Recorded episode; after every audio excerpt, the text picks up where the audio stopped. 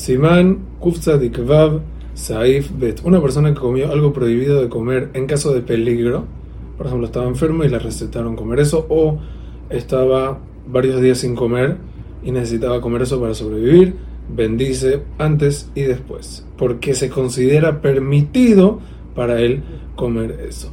Otro punto que está escrito en Alajá, en caso de comer algo prohibido por obligación, ones, por ejemplo, lo agarraron unos goyim y lo obligaron que si no come algo, lo matan. Que la alhaja es que tiene que comer porque lo único, las únicas tres cosas por las que la persona debe dejarse matar y no transgredir son las tres Averot Hamurot, los tres pecados capitales.